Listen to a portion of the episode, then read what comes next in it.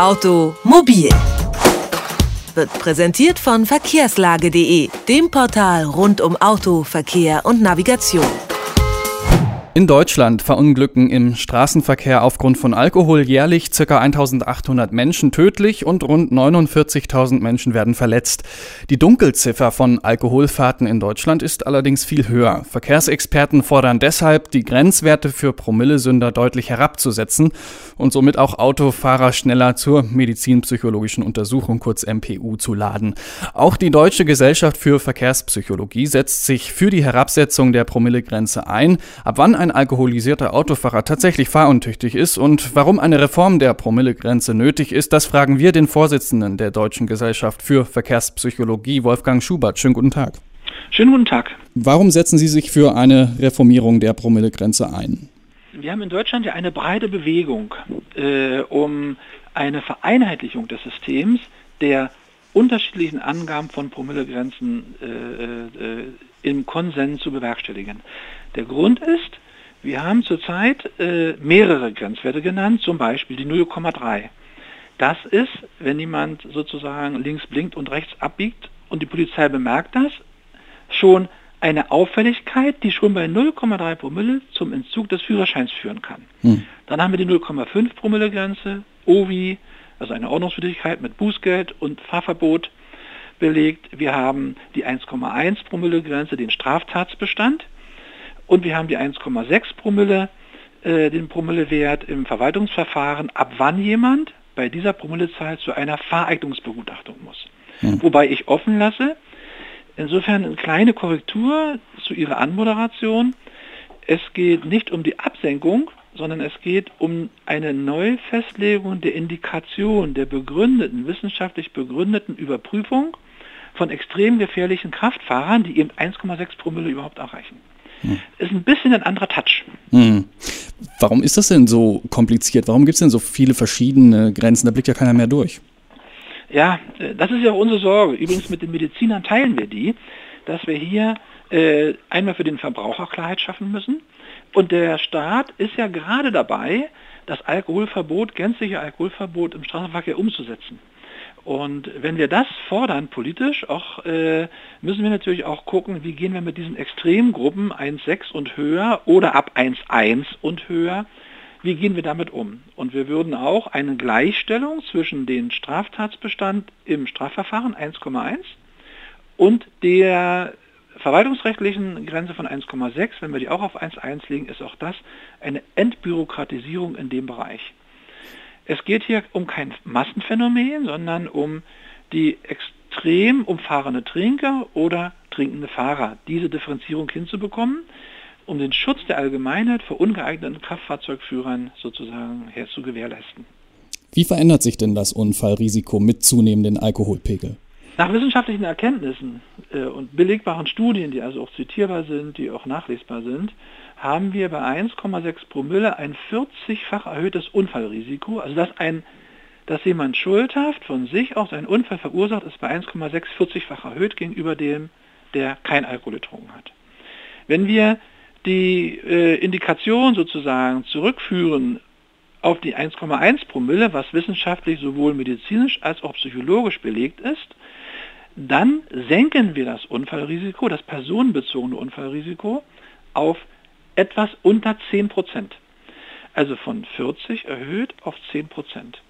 Und an der Stelle ist eben die Politik gefragt, dass man sich sagen muss, Grenzwerte werden ja von der Politik festgelegt, hm. wie viel Risiko ist der Staat bereit zu tragen, dass jemand unter Alkoholeinfluss einen solchen Unfall verursacht, der eben auch mit Todesfolgen belegt sein kann. Und da muss der Staat sagen, glaubt er, dass 40-fach erhöht noch in Ordnung ist? Oder sagt er, 10 ist schon die oberste Grenze? Das ist eine politische Entscheidung, eine Setzung. Ab wann gilt man denn tatsächlich als fahruntüchtig? Also nach den fachlichen Ergebnissen, empirischen begründeten Unterlagen, äh, gehen wir davon aus, dass ab 0,8, zwischen 0,8 und 1,0 Promille alle für die äh, Führung eines Fahrzeuges notwendigen medizinischen und psychologischen Voraussetzungen für das sichere Führen nicht mehr gegeben sind.